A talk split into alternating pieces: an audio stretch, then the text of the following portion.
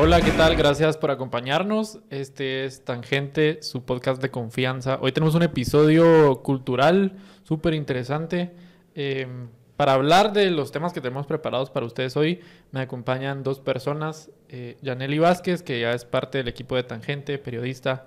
¿Qué tal, Yaneli? Hola, ¿cómo están? Gracias por invitarme. y también nos acompaña Rafa Mora, él es diseñador eh, de organizaciones sociales. ¿Qué tal, Rafa? ¿Cómo estás? Hola, ¿qué tal? Muchas gracias por la invitación. Gracias por aceptar. Eh, hoy queremos hablar de algo que hemos venido pensando hace algunas, algunas, algunos meses, algo que, que, quizás generaciones como la nuestra se dieron cuenta muy recientemente a partir de, de las protestas del año pasado. Decía Diógenes Laercio, que es un historiador griego del siglo III, la cultura es un adorno en la prosperidad y un refugio en la necesidad. Y para generaciones como la nuestra, que nacimos después de la firma de los acuerdos de paz, eh, que vivimos en democracia, que nacimos en democracia, probablemente sentíamos que también nos íbamos a morir en democracia, que eso nunca iba a cambiar. Y los eventos del año pasado nos demostraron que, que no necesariamente es así, que, que hay eh, riesgos y peligros para la democracia todo el tiempo y que tenemos un rol importante en la defensa eh, de esa democracia. Para algunas de esas personas la cultura, eh, el arte ha sido precisamente el refugio y la necesidad que, en la que encuentran la forma de resistencia ante el poder cuando éste intenta eh, violar los derechos y ese es el caso de, un porcentaje importante de la población en Guatemala y por eso hemos invitado a Rafa y por eso queremos platicar con Janely sobre arte, resistencia y juventud. Para mantener en la juventud esa capacidad crítica a través del arte, les recomendamos, ahora que empieza el año, que vayan a buscar a Piedra Santa, que es nuestro patrocinador del día de hoy. Tienen 10% de descuento en listas de útiles escolares de más de 300 quetzales todo el mes de enero. Entonces aprovechen esta oportunidad. Pueden visitarlos en las tiendas de Zona 1, en la 11 calle y en la quinta calle y también en la tienda de Géminis 10. Em, para ello queremos empezar hablando un poquito sobre la segunda parte de la encuesta de Oxfam sobre la opinión de las juventudes acerca de Bernardo Arevalo y la crisis democrática en Guatemala. La encuesta, la segunda parte de la encuesta sale hoy viernes 19 eh, de, junio y eh, vamos a mencionar algunos datos relevantes y podemos partir de eso para empezar a platicar. Eh, el 73% de la gente joven, según esta encuesta, es una encuesta que se hizo entre 1.200 jóvenes de 18 a 35 años, el 73% piensa que el país va a cambiar para mejor con el gobierno de Bernardo Arevalo. El 81% piensa que el gobierno se dejará influir por la gente común. El 30% piensa que el gobierno podría acabar con la corrupción y el 19% piensa que el gobierno realmente puede transformar de arriba abajo el país en el contexto de las protestas sociales del año pasado, solo hay un porcentaje de aprobación a estas de 41%. Luego hay alrededor del 20% de personas que no están de acuerdo y 20 o 21% que no es, que están que tienen una posición neutra ante las protestas. Sin embargo, creo que sí fue un momento clave en la historia de Guatemala y también en la historia personal de muchas de las personas jóvenes eh, que lo vivimos y que tuvimos un rol de alguna u otra forma en esas protestas, por ejemplo, a Nelly cubriendo las, las, manifestaciones o Rafa que hizo un trabajo importante. Seguramente eh, ustedes vieron ilustraciones en el contexto de la protesta que fueron diseñadas por, por Rafa. Entonces me gustaría empezar preguntándote eh, cómo viviste esos momentos, si ese fue el catalizador para que tu arte se transformara en, en, en arte político, arte con conciencia social, o si ya lo traías desde antes y dónde empezó tu, tu interés por hacer este tipo de arte específico? Bueno, eh, creo que mi interés comenzó eh, con las protestas de 2015, em, porque venía de un contexto de cero política, donde no, digamos, yo recuerdo que cuando empezaron las protestas en 2015 se mencionaba que la izquierda, que la derecha, decía como, ¿qué es todo eso? ¿De qué están hablando? Entonces como que me empecé a interesar y mm, un amigo justo me invitó a, a, formar parte de la, como hacer el diseño para las manifestaciones estas de renuncia allá. Y pues le di algunas ideas, lo, lo lanzamos, las protestas esas empezaron a crecer, a crecer en redes. Y a partir de ahí dije, como que mm, me di cuenta del poder que tiene la imagen. porque mucha gente se sintió convocada a través de, esa, de esas imágenes. Y entonces ahí fue donde ya cambié el chip. Yo, yo estaba trabajando para una empresa en ese entonces y me recuerdo que me aburría porque yo decía como, esto no, no, me da nada, solo estoy tratando como de que la gente compre ciertas cosas o como de inducir a, que la gente compre cosas, pero eso no me, no me da nada, no me, no me alimenta nada el espíritu. Entonces a partir de ahí ya como que cambié mi chip y dije, bueno, quiero empezar a hacer esto más político, quiero empezar a, introducirme y a aprender un montón, ¿verdad? porque en diseño nunca se habla de política, o sea, en las universidades, por lo menos en la que yo estuve, de política no, no, no te mencionan nada, solo es como cómo hacer más atractivo, eh, paletas de colores y así, pero nunca de política. Entonces, ese fue como el donde me empezó a interesar, las, las protestas de, de 2015. ¿Y viste algo similar en las protestas de este año o, había algo que había cambiado? Digamos, ¿sentías tu arte más maduro o, en el tema personal te sentías personalmente más maduro? ¿O, cómo fue tu interacción con las protestas del año pasado? Ah, sí.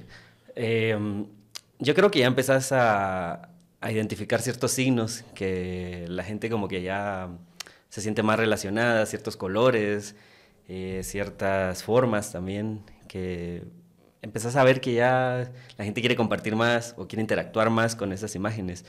Em, y sí, definitivamente de 2015 para acá, digamos, como diseñador creo que también hay una maduración de, de entender mejor cómo conectar con el público en cuestiones sociales. Y ustedes, esta tal vez es como para los dos, ¿ustedes creen que, que sí hay como un sentimiento generalizado? Porque yo siento que a veces eh, usar como forma de medir el sentimiento general de las juventudes. Twitter tal vez no es muy buen parámetro, digamos que es, un nicho en el que hay cierto tipo de gente eh, y, tal vez los jóvenes casi nunca estamos en desacuerdo, tal vez hay una o dos personas que salen con pensamientos como muy radicales y entonces pues, reciben, eh, los cancelan o los funan súper rápido, pero en general creo que, que, es como muy general eso, pero ¿cómo, ¿cómo lo ven ustedes desde fuera? O sea, fuera de Twitter, realmente hay como ese sentimiento de necesidad de poner el trabajo propio al servicio de los demás, siendo uno joven. O sea, cuando sos joven te dicen como puedes hacer lo que sea, puedes ser millonario, puedes ser famoso. Como que no sé, me, pregunto si realmente todos tienen esa misma percepción de, poner su trabajo al servicio de la sociedad, por ejemplo. Yo siento que sí, pero es algo que ni siquiera lo pensás tanto, como decir, voy a hacer esto con tal de hacer un servicio. Es más como uno lo hace para la comunidad sin pensar qué tanto alcance puede tener. Y yo creo que sí, eh, las juventudes pues sí han agarrado distintos elementos, los han hecho suyos, lo han como modernizado y llevado a otras plataformas. Ponete, vemos, no sé, un screenshot de algo que pasa en el Congreso y al rato es un sticker. O tipo el tonelito, una, una ilustración que vieron en Instagram, la hacen sticker y le envían. Igual cosas que ven en Twitter las pasan a Instagram, luego a TikTok. Entonces, yo creo que igual la gente eh, durante las protestas, no sé, como que había un aura muy fuerte de colaboración, de unidad, de comunidad. Entonces, la propia gente pues aclaraba que eso era para la demás gente. Por ejemplo, estaba Kevin, que él hizo una ilustración de mañana a las seis, y mucha gente como que salió a defenderlo porque hubieron, hubo otras personas que lo agarraron para hacer merch, camisas, tazas, y decían, no, denle créditos, pero salió él y me pareció algo muy bonito a decir que no, que eso era para la comunidad y no tenía un fin de, de monetizar. Entonces, yo creo que la misma causa que nos llevó a varias personas a estar presentes en las manifestaciones también conlleva que todas estas maneras de protestar en, la digitalidad pues también fueran un servicio para la gente y por tanto algo como desinteresado que tú haces solo para que la demás gente use y para que lo replique. Yo creo que también eh, hay como hay una línea muy delgada entre arte y diseño porque mm. digamos porque hay el arte cuando uno crea digamos ya se vuelve como de la gente y eso es algo como inevitable o sea, es, genial también ganar plata de eso, pero hay ilustraciones que ya como que son de la mara. Entonces yo creo que también eso es, eso es importante saber o reconocer como diseñadores que muchas veces eso se va a volver público. Sí, hay como dos elementos. Uno es primero la, la intención de crear, que es lo que decía Yaneli, el tema de, del arte como forma de resistencia, ¿verdad? Que las personas que lo hacían lo hacían no por un beneficio económico propio, que de por sí no estaría mal, pues, pero te dice como por qué, por qué lo hicieron o, hay como una razón detrás de haber, de haber eh, trasladado el tonelito, que ya se volvió como un símbolo, era un símbolo de resistencia, trasladarlo en arte y, compartirlo. Y luego el segundo elemento, lo que decías, ¿verdad? Que es como, eh, no, no, es lo mismo, el propósito original, además de la razón que, que, te hace crearlo, es que no es un diseño corporativo, sino es una pieza de arte que haces en un contexto social e histórico bien particular, que es lo que te lleva como a, a crear, ¿verdad? Mi pregunta también sobre la, el tema de de si creen que, es un sentimiento generalizado es porque esta encuesta de Oxfam em, tiene algunas cosas que, pues, por lo menos yo personalmente no habría, no podría haber eh, supuesto que, iban a salir así. Hay un apartado donde habla sobre la confianza que tienen los jóvenes en las instituciones y la institución en la que más confianza tienen los jóvenes es el ejército, con 54% y 42% no tiene confianza en el ejército y 3% dice que no lo conoce. Eh, para el segundo lugar es la iglesia evangélica, también 54%, con 44% de, de no aceptación. Luego están los comerciantes y las pequeñas empresas con 48% de aprobación.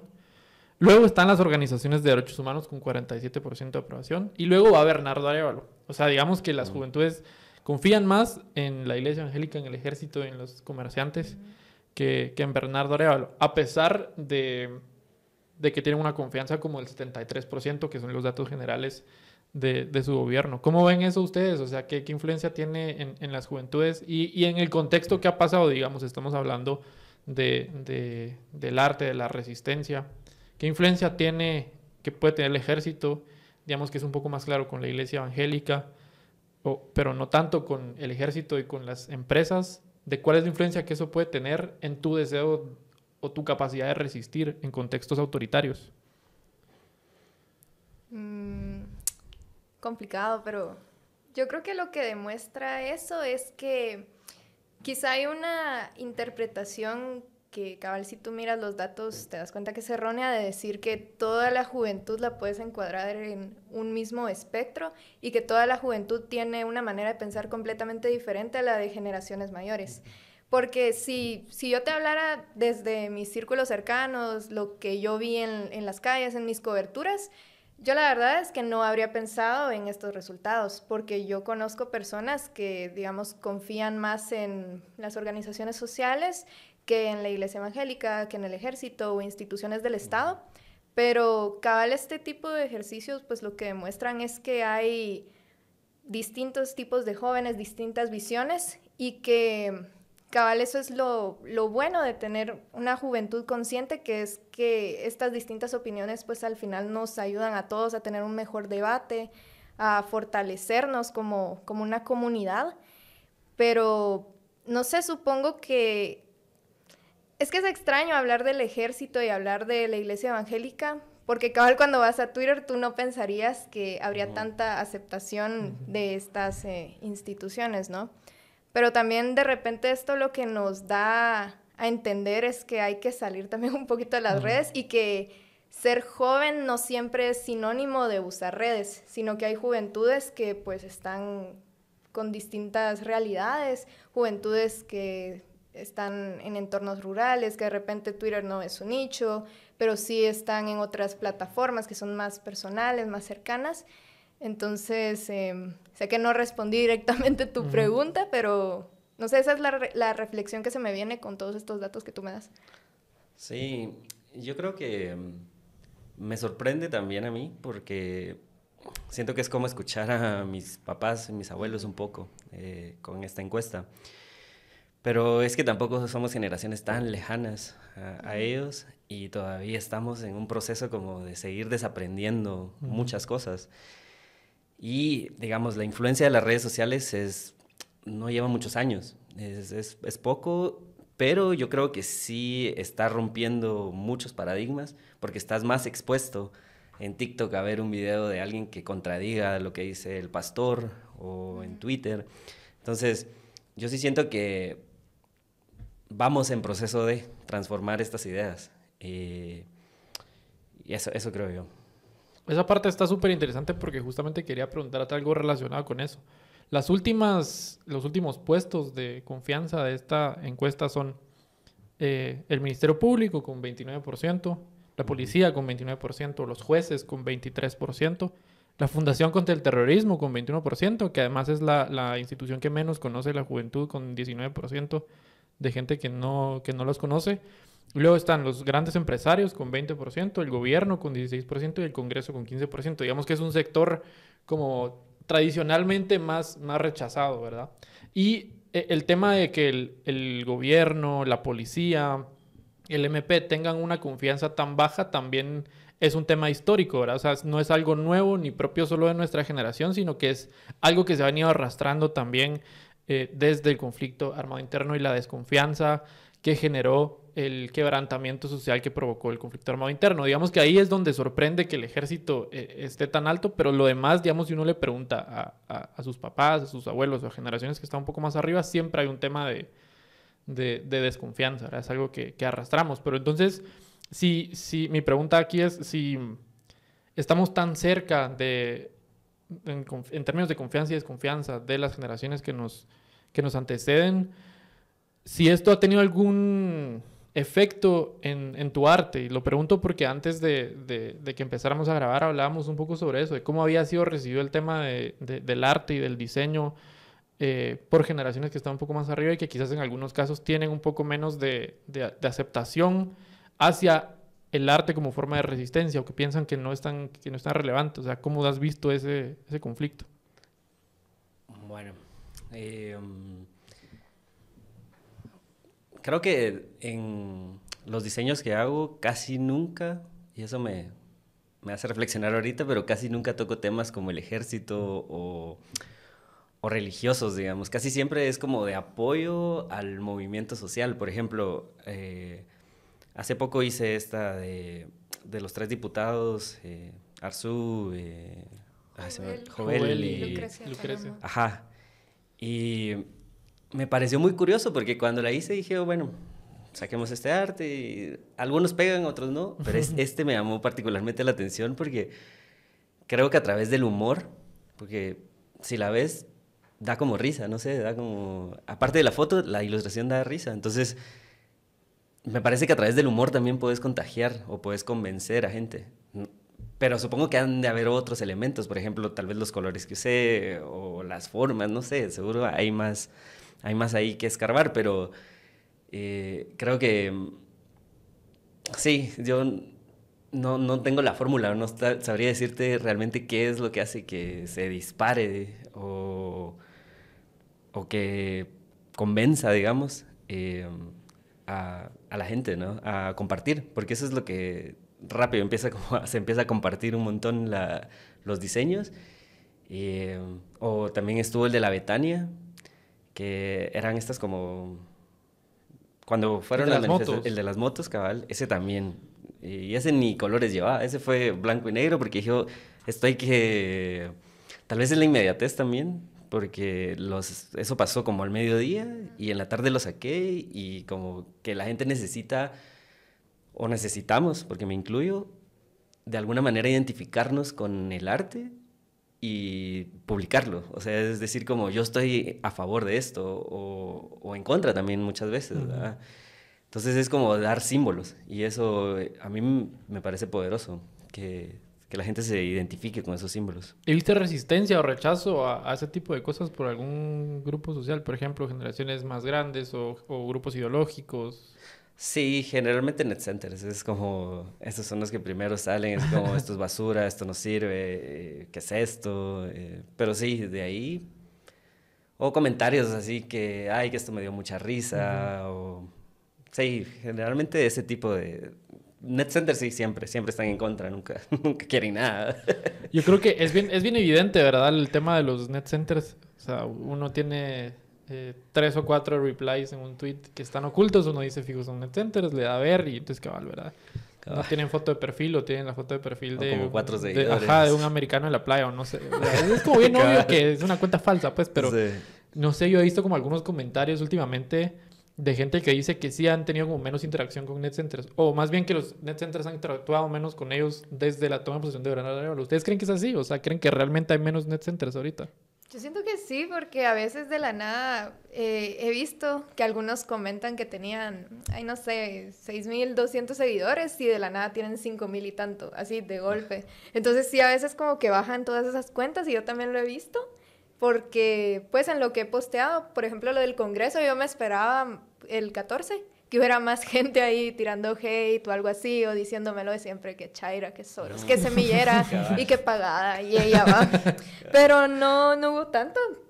Y raro porque, no sé, ahorita pensando en arte y así, la verdad es que es bien chistoso que creo que los net centers hasta tienen una línea gráfica, podemos decirle así, una línea gráfica de Paint, de Word. Retro, por decirlo de una manera. Y con la inteligencia artificial medio que quisieron hacer algo, pero... Sí. sí. Ahí Qué problema, ¿Cómo, cómo integraron de rápido, Ahora es Lord Vader siendo juez, Lord Vader siendo diputado, Lord Vader siendo todo. Yo tuve una interacción, en todo el año tengo una interacción con, con NetCenters y fue uno que...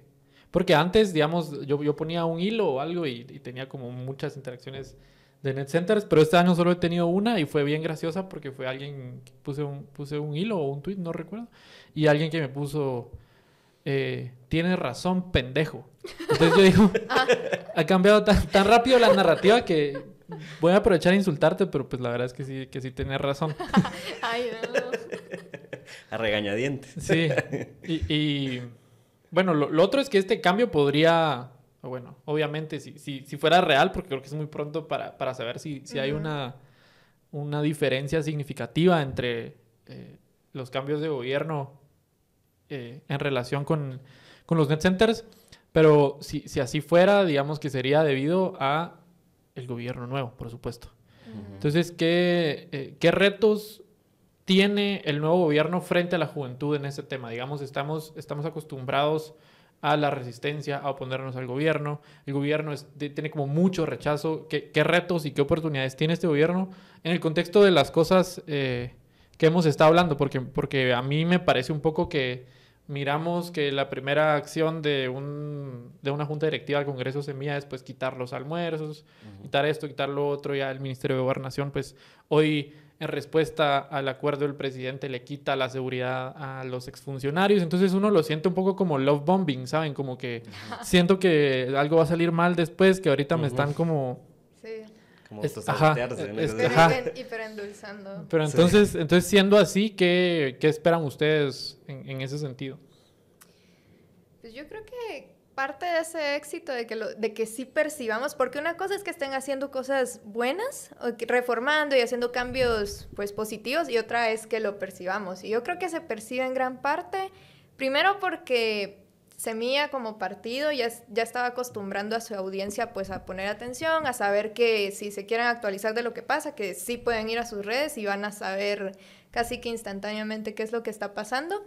Y yo sí vi un cambio entre el 14 de enero de 2024 y el 14 de enero de 2020, que entró el gobierno de Yamate y pues no eran como redes sociales tan actualizadas, no, no sabías nada y solo estaban las páginas oficiales del gobierno como para ver quiénes son los viceministros. En cambio, ahorita sí, no sé si se vieron obligados también a hacerlo, pero sí en redes sociales actualizan, te explican quién está en tal lugar, qué decisiones hicieron hoy, videitos, de todo.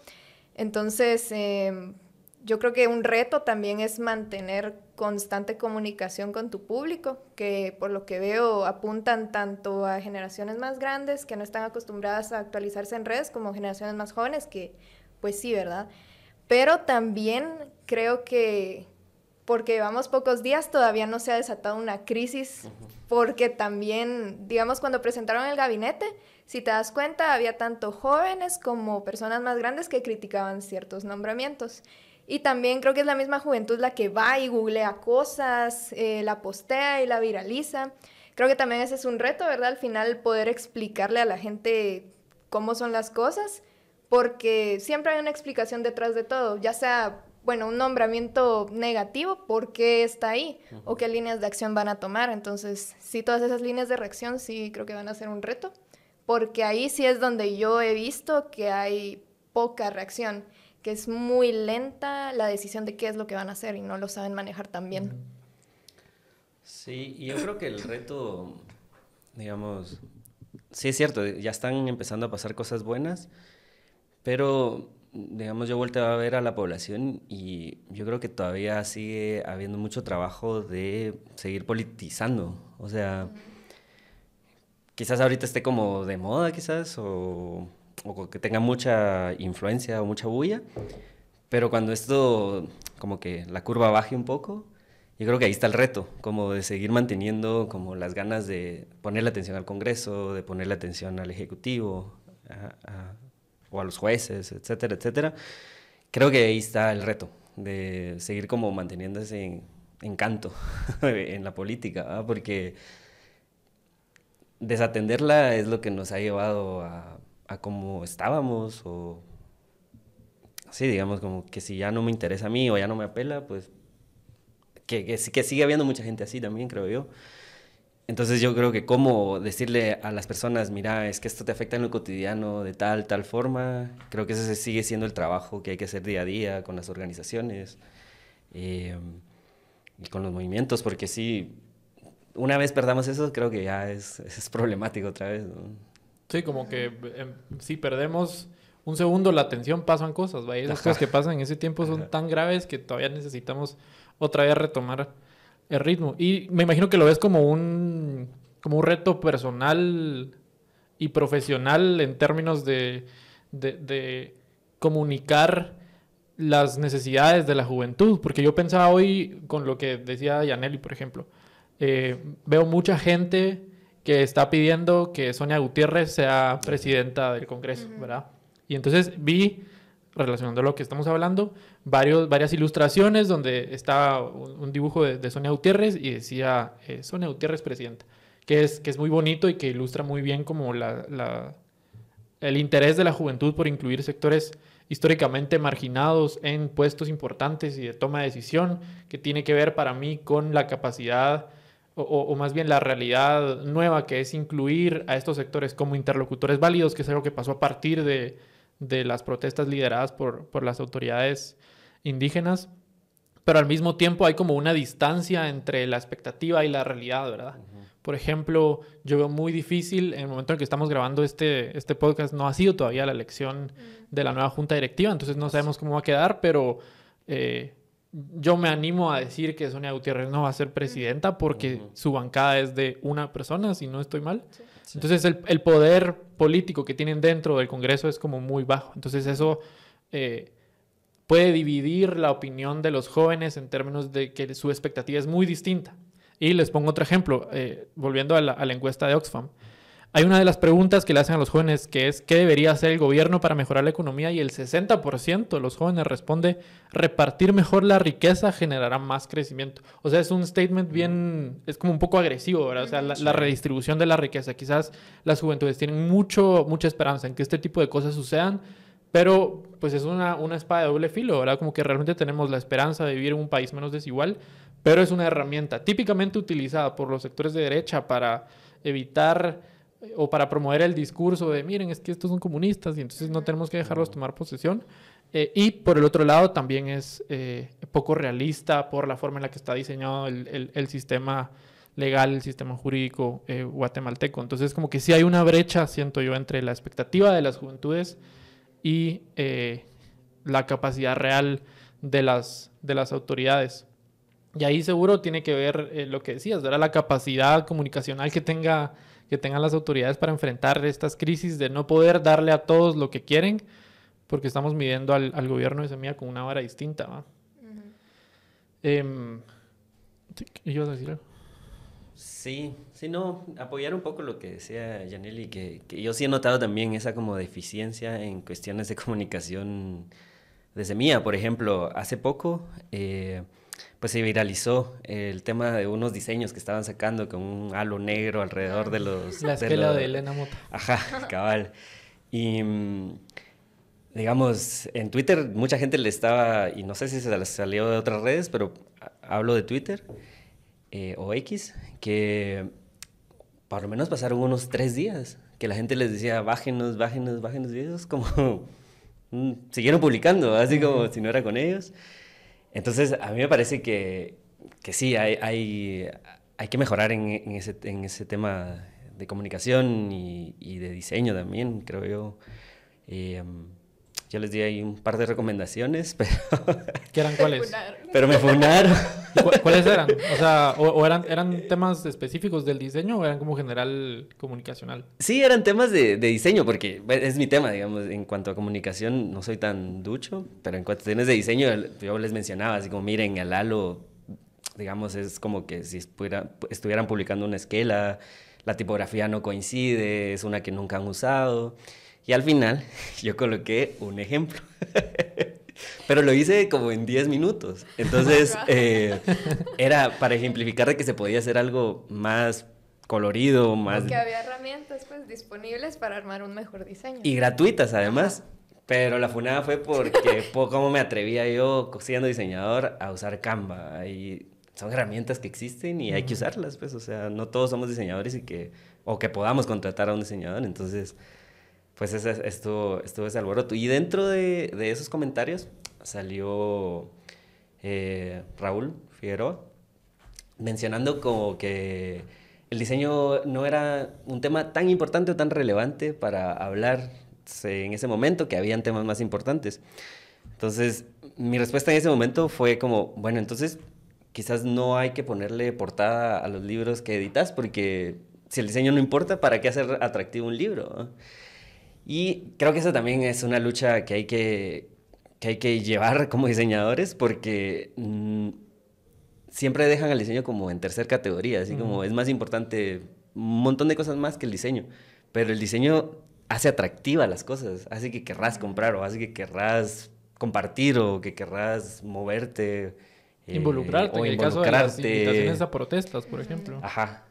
O hasta como registro, digamos, los flyers son, quedan como registro histórico de que algo pasó. Mm, y, y, eso es súper importante también.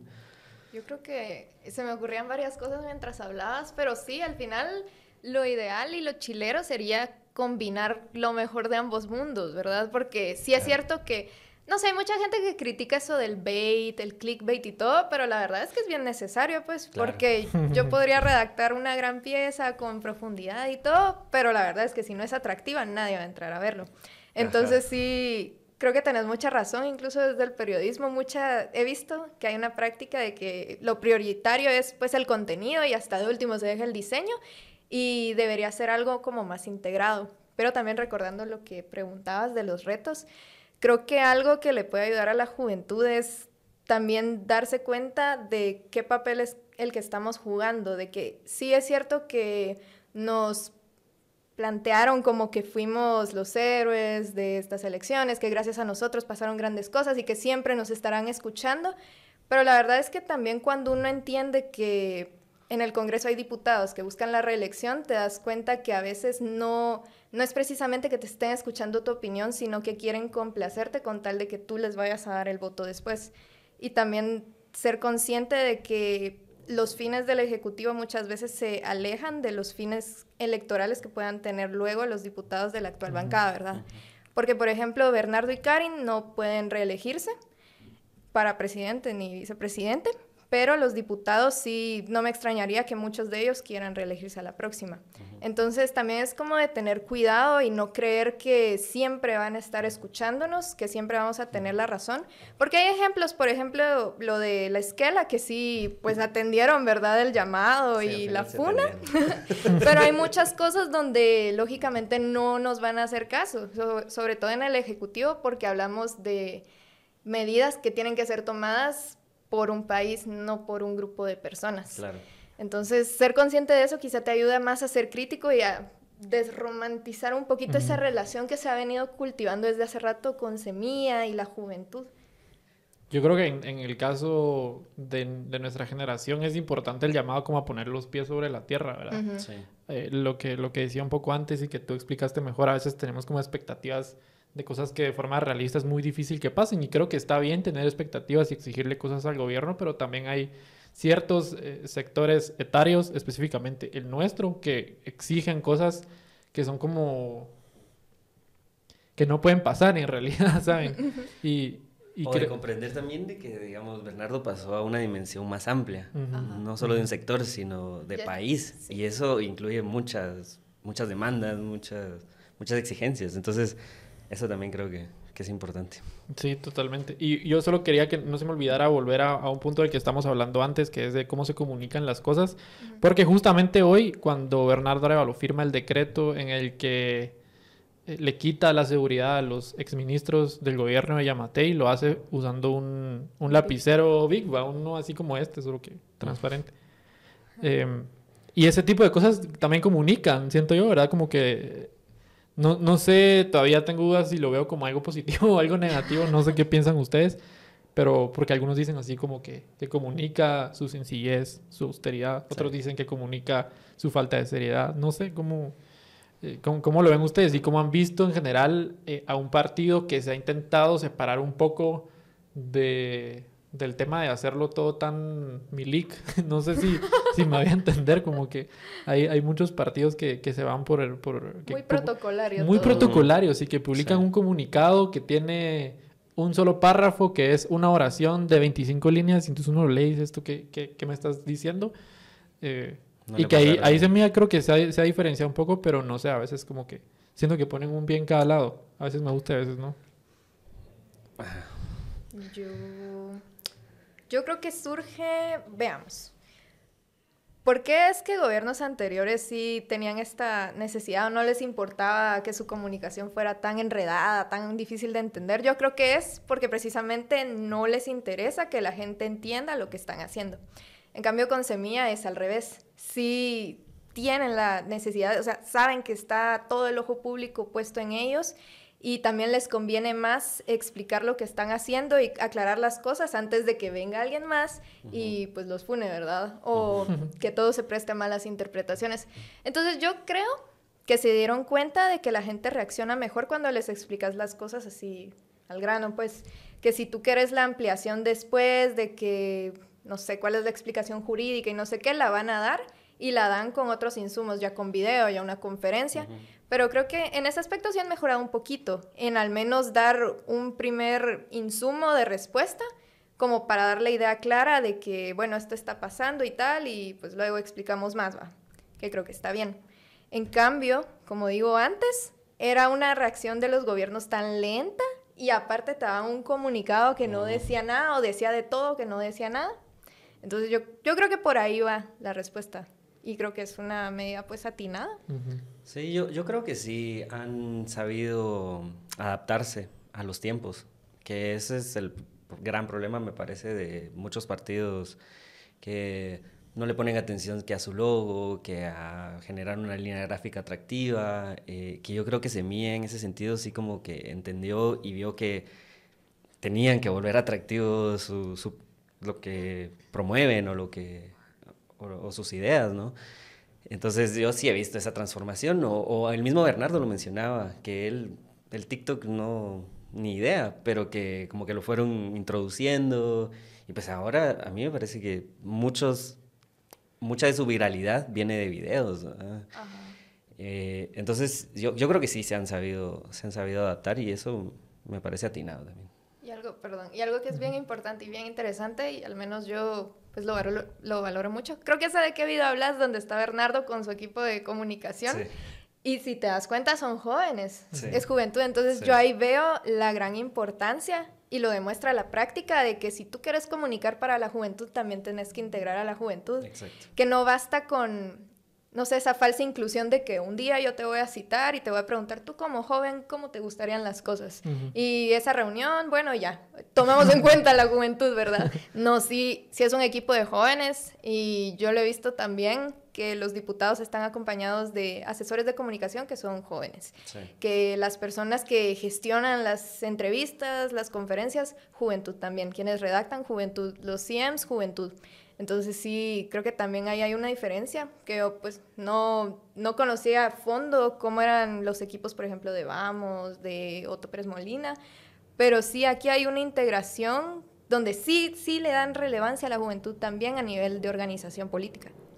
Yo creo que hay una diferencia también en la comunicación en temas, por ejemplo, de diseño, de arte, entre el equipo de comunicación de Bernardo Arevalo y el equipo de la bancada, que de hecho no son el mismo. Y el partido también. Ajá. Como tres grupos. Sí. ahí. Entonces, el, el equipo tal vez más exitoso ha sido el de Bernardo Arevalo, que ha sabido Sí. eh, transformar muy bien las características y las necesidades comunicacionales de la juventud hacia los intereses, eh, otra vez comunicacionales, pero de, de Bernardo, que creo que es algo que no ha pasado tanto con, con la bancada o, o con el partido, digamos que también tiene un rol como mucho más limitado en, en esos términos, ¿verdad? Digamos, no publican tanto, no suben tantas cosas, por supuesto que individualmente los diputados sí, pero en comparación con lo que hace el equipo de Bernardo Arevalo es una diferencia bien grande, ¿va? Sí. Yo mm, quería preguntarte, eh, Rafa, como artista, pero también como miembro de organizaciones sociales, ¿cuál es tu expectativa eh, de, para este gobierno y con respecto al trabajo que haces, que esperas poder hacer y en el que te gustaría que, que hubiera como una respuesta positiva o qué cambios son urgentes en, en ese sentido? Bueno, eh, pues yo creo que sí, que... Y aquí voy a hablar en nombre también de, sí, diseñadores como artistas, porque muchas veces hay una división ahí eh, muy, muy ligera, pero, pero la hay. Y no estoy tan relacionado con el mundo del arte, más bien con el del diseño, pero mi expectativa para este gobierno sería así, ponerle un poco más de atención al arte, que a la cultura, que creo que se ha dejado siempre como, como les, nos pasa a los diseñadores, que es como siempre en tercera categoría o ahí, ahí salen ustedes, ahí miran cómo. Entonces, hay, hay un montón de gente produciendo que tal vez se detuvo porque no tiene los fondos, no hay apoyo en el Ministerio de Cultura. Entonces, sí, yo, yo espero un poco más de atención a, a, a lo- a les artistas. y mm, sí, creo que, que por ahí me, me quedaría, porque digamos, en cuanto a diseño, me encantaría pues una inclusión en el X, por ejemplo, que como yo, yo soy diseñador freelance, me encantaría poder meterme al X y, y tener una pensión, eh, no sé, como garantías. Entonces, eh, pero sé que es de largo aliento la lucha. ¿no? Ujú. O sea, apenas van algunos sectores y el X no funciona todavía bien. Entonces es como, sí tengo cierta esperanza, pero sé que va a tomar tiempo. Y para los periodistas. Pues casi lo mismo, ¿no? La verdad es que sí se esperarían mejores condiciones laborales. Por ejemplo, eso del IX, hay muchísimos Ujú. que pues no, no tenemos, no tenemos ciertas garantías y que creo que son cosas que pueden resolver teniendo control sobre el Congreso y también en el Ejecutivo. Pero también al menos algo que yo aprecio mucho por parte de las fuentes es cuando son abiertas a no solo, primero no cerrarte las puertas así en la cara, ¿verdad? Para que no puedas acceder, sino también facilitarte ese acceso. Yo creo que también es importante para las juventudes, para la población en general, que se modernice, o sea, ya pasar de esa burocracia innecesaria a algo más digital, creo que eso nos ayudaría como ciudadanía a fiscalizar más fácil, a entender mejor cómo son las cosas y también ayudaría a nivel gubernamental a entender dónde es que hay, ponerte una plaza fantasma. Yo lo veo así, de que por esa burocracia también es muy difícil encontrar esos como vicios en el sistema, en las contrataciones, en el dinero. Y pues no sé, que sigan así evolucionando en su manera de comunicar, que sí es muy importante y pues sobre todas las cosas que esperemos que eviten, no sé, que se les cole algún corrupto, alguna Ujú. maña, pero que si pasa eso, que Bernardo cumpla con lo que dijo en su conferencia cuando presentó su gabinete, de que van a tener la capacidad de rectificar cuando sea necesario y cuando se equivoquen. Creo que eso es necesario tanto para mantener su gobernabilidad y su confianza y también es algo que nos debe a nosotros como población, no importa si tú hayas votado por él o no. Claro. Y no criminalización también. ¿no? Eso. O sea, Sí, sí, sí, sí. Eso da para otro, sí. otro episodio completo. Sí. Es un tema súper súper importante y súper complejo también porque las juventudes han sido parte de, de los objetivos de esa criminalización, Sí. ¿verdad? Estudiantes de la Universidad de San Carlos, eh, periodistas también. Em, fiscales. Sí, fiscales, entonces como que también hay, hay un ojo puesto en, en, ese tema. Y yo creo que hemos hablado, abarcamos un montón de cosas hoy, pero, pero, pero me quedo con ese mensaje de lo importante que es la cultura, lo importante que es el arte, lo importante que es la resistencia para sectores eh, jóvenes como, como nosotros. Eh, entonces, para ir cerrando, tal vez un, un mensaje final, eh, unas palabras finales, una despedida final, algo que quieran decir y, y ya con eso terminamos. comenzar tú? Em, no, que para las personas que se han involucrado desde campaña, desde hace muy poquito, que siempre es bueno hacerlo, que se mantengan ahí, que es difícil ese proceso de tener una postura, de entender las cosas. Muchas veces podemos comenzar teniendo una interpretación muy superficial de las cosas y es muy probable que alguien venga, alguien mayor y nos diga, tú no sabes nada o estás equivocado, que en ese interim pues te insulten, que te digan pendejo y de todo, pero que no se desanimen porque al final es parte del proceso y también yo tengo mucha fe en que así como en 2015 vimos a mucha juventud activa que ahora está ocupando cargos importantes en el Congreso, en el Ejecutivo, que son asesores, em, no me extrañaría que también en próximas oportunidades veamos a personas que estuvieron activas en 2023 en las protestas, pues ya ocupando puestos, cargos de elección popular. Y yo creo que al final, si bien hay muchísimas formas de hacer política, entre ellas el activismo, em, creo que también urge que nos involucremos a nivel... que nos involucremos em, a nivel, no sé, incluso partidario, querer estar en las instituciones, como ayudar a reformar esa idea de que Estado no es precisamente algo malo y que por estar ahí, involucrarte, no es que tú seas corrupto. Creo que eso se necesita y eso, y también se me olvidó decir que ojalá este gobierno también recupere la educación pública, que creo que eso es lo más valioso que nos pueden dar a los jóvenes. Sí. Eso. Eh, bueno, el mío también está relacionado con un poco con lo que decía Janelli, que eh, es mantener como la atención en la política. También mencionar que, que político no es sinónimo de malo, sino más bien de muchas decisiones que se toman allí y que nos afectan. Entonces, eh, que es importante mantener el ojo ahí. Eh, también mencionar que hay varios y varias diseñadoras que también trabajan en temas sociales, por ejemplo, está Vix Morales o Kevin Coyote, que fue el del tonelito, eh, Sandy López o Esvin también, y Samael Singular García que creo que es importante ver su trabajo, compartirlo, porque lo que están diciendo eh, es, es importante y es... Eh, hay que compartirlo. Eh, bueno, ya lo dije. Me, puse nervioso al final.